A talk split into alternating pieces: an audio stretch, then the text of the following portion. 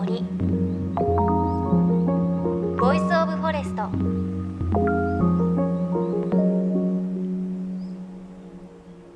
おはようございます。高橋真理恵です。11月に入って一雨一雨ごとに寒くなって秋がね深まっていく感じがしますね。そんな中先日福島県に取材で行ってきました。でいろいろ美味しいものを取材してきたんですが福島市にあるマルセイ果樹園さんというところではあのいろいろなフルーツを育てていらっしゃるんですが人生初めてリンゴ狩りをしてきました。太陽のように光と書いて陽光という書く種類のリンゴだったんですがいや甘くてねすっごく美味しかったです。でリンゴ持って帰ってきてバナナの隣にリンゴを置いておいたんですね。そしたら次の日ほんと24時間ぐらいだと思うんですが置いといたところがバナナが真っ黒になってしまっていてあれ？ぶつけたかな？いやぶつけてはないと思うんだけれどと思って祖母に「バナナ黒くなっちゃってさ」っていう話をしたら「リンゴ置いといたでしょ」って言われて知ってらっしゃる方は知ってらっしゃるかもしれないんですがリンゴって隣に置いてある果物のこう成熟度というか早めてしまうそうででも逆に祖母が教えてくれたのはキウイとリンゴをジップロックに一緒に入れてごらんということを言われて一緒に入れて保存をしといたらなかなかキウイって熟さないんですが次の日もうね柔らかくなって甘くなってました。ちょっとこう完熟度を早めたいなっていう果物があったらリンゴを隣に置いておくと結構すぐね甘くなるのでおすすめです。いやプチリンゴ情報でしたけれど本当にこの陽光というねリンゴ美味しかったのであの家族で取り寄せたいねって言っています。マルセイ果樹園さんのリンゴおすすめです。さあ JFN38 局を結んでお送りします。命の森 Voice of Forest。今週は日本を代表する森の賢人のインタビューです。森は海の恋人理事長の畠山重篤さん。宮城県気仙沼の舞根湾というリアスの海で代々牡蠣漁師をしている方であり森は海の恋人という団体名の通り豊かな海を育てるために30年も前から森づくりそして植林活動を続けている方です。でその活動が評価されて国連からフォレストヒーロー森の英雄賞を受賞したことでも知られています。さあそんな畠山さんに気仙沼でお会いしてきました。その模様をお伝えしていきます。JFN38 局をネットしてお送りします。命の森ボイスオブフォレスト。今日も最後までお付き合いください。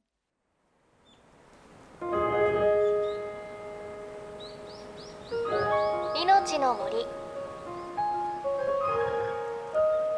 ボイスオブフォレスト。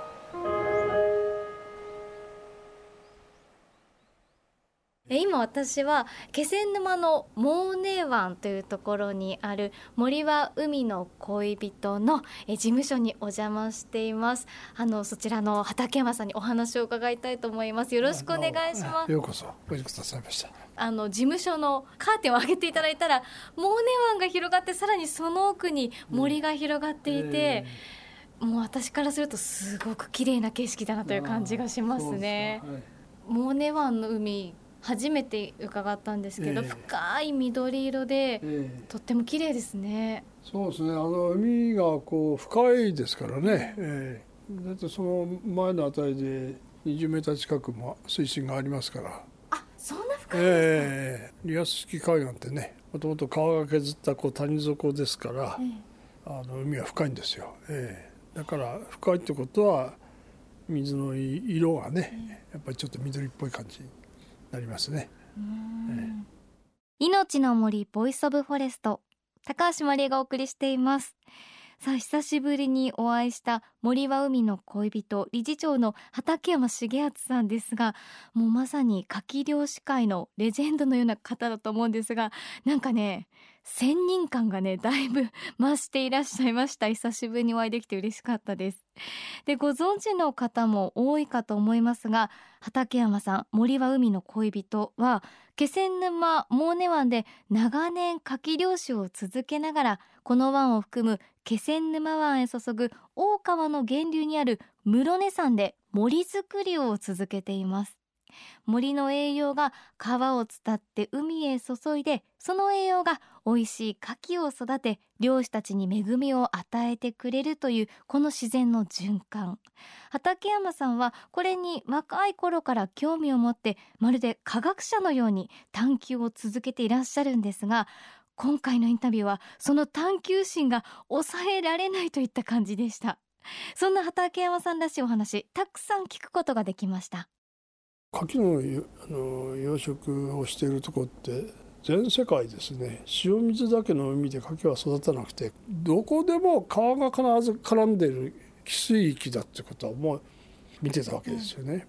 川の水の中に植物プランクトンをね育てる何かがあるということですよね。また話ポンと飛びますけど 私あさってねミシシッピの河口へ行くんですよ。あさってですか？うん。ミシシッピの河口って何ていうところか知ってますか？全然わからないです。ニューオーリンズの空港の名前は何て言うんですか？アームストロング空港ですよ。ルイ・アームストロングってジャジャズのウェブンじゃないですか。はい。大西洋牡蠣って牡蠣がアメリカでですね、取れる最大の地区ですよ。ミシシッピ川のね上流源流ですね。ここはどこかというとあの五大湖の近くなんですよ。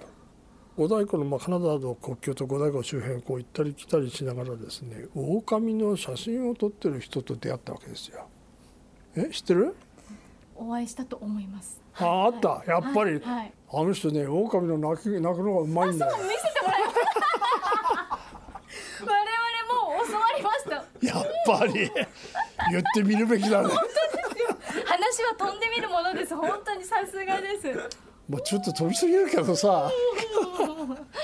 教えてもらいました。いやいやいや、うん、いやそれでまあある時その人とこう今年だよもう出会ったわけですよ。ね。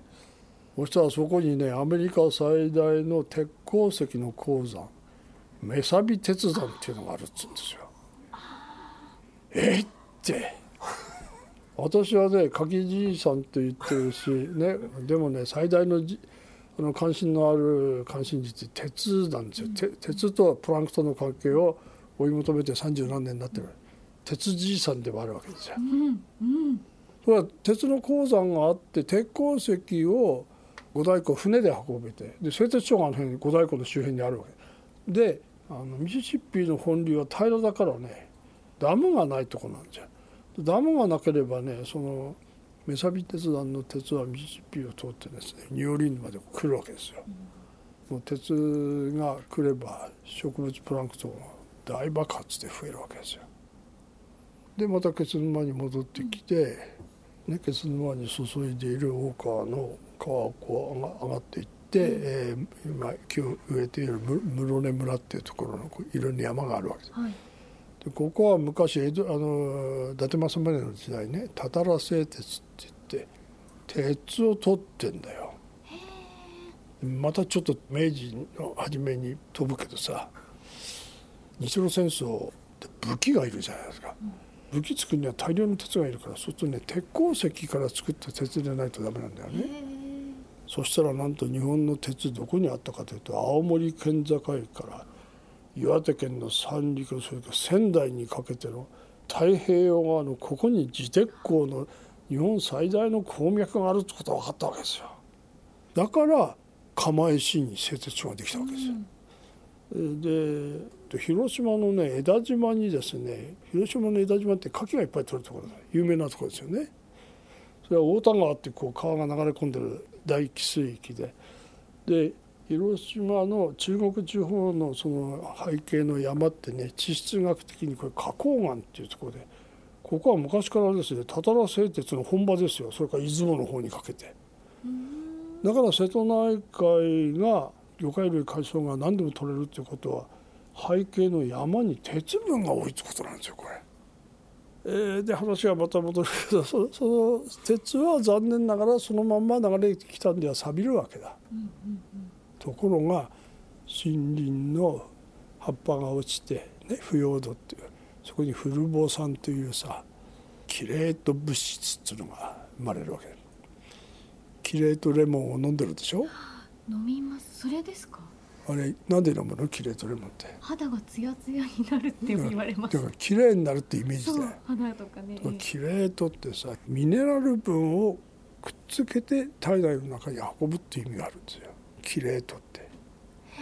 それをキレート物質って言われる。牡蠣を食う時さ生牡蠣を食う時にレモンをかけるでしょええええ。レモンかけると確かにうまいよね。美味しいでもあれうまいというところじゃなくて酸っぱいっていうのはあれクエン酸っていう成分が含まれてる。ええこれがキレート物質だ。このクエン酸が牡蠣の中に含まれている鉄でもねえマグネシウムでもカルシウムでも亜鉛でもそそのまま食べると吸収が良くないのところがクエン酸をかけてやるとキレート効果でこれが結びつくと生徒の中に取り入れやすくなるわけだ植物プランクトンも自然界のキレート物質でフルボ酸って森林の腐葉土の中で作られてるわけ今ね岩手県行ってあの釜石とか大槌とかねあそこの上の山行ってみてものすごい雑木林のもう葉っぱが落ちる落葉紅葉じゃんそれでその腐葉土があって鉄があるからフルボ酸鉄が川からに全部供給されてるわけよ、うん。だからここに山に木を植えてるってことはキレート物質を作るためにね落葉広葉樹の森を作ってると。あの、うん。まあ、30年前からこう木を植え始めて、30年経った今の森ってどんな感じになってます？もう背丈のだからもう3倍だって6メーターそんなもんじゃ効かねえな。いやあとこの木の種類にもありますけどね。何センチこのぐらいにはなってますよ。その直径直径何20センチああ15センチぐらい。そうですね。なってますねええだからこの間そのそこをちょっと間伐するっていうふうなねイベントっていうか混んできてるわけじゃないですか、ええええだから一本切ったらねパーッとやっぱそこ明るくなって。日が差します日が差すね。だからあれ日が差せばあそこにまた今度入ってくるいろんなねあのわらびが入ってきたりなんか山菜なんかも入ってくるんじゃないかな、うん、っていうことですよ。まあまあこれからだから、まあ、それをまあ今度どうまあ利用するかっていうふうなね、えー問題もありますからまあ楽しみながらうん。やっていこうかなと思ってますけどね。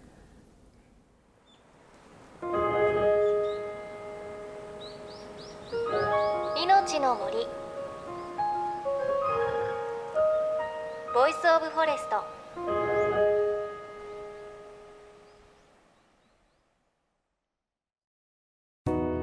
JFN38 局では東日本大震災で被災した沿岸部や全国の震災による津波被害が予測される地域に津波から命を守る森の防潮堤を作る鎮守の森のプロジェクトを支援する募金を受け付けています。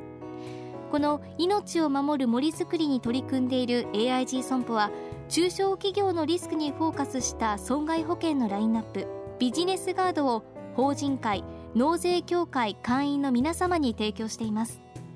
AIG 損保ではビジネスガード新規契約1件につき1本のどんぐりの苗木を植樹する命を守る森づくりを通じ被災地の復興全国の防災減災に取り組んでいます。命の森ボイスオブフォレスト。今日は NPO 法人森は海の恋人理事長畠山重篤さんのお話お届けしました。いやー牡蠣じいさんの話 面白かったんですよ。科学者みたいで。でもちょっとこんがら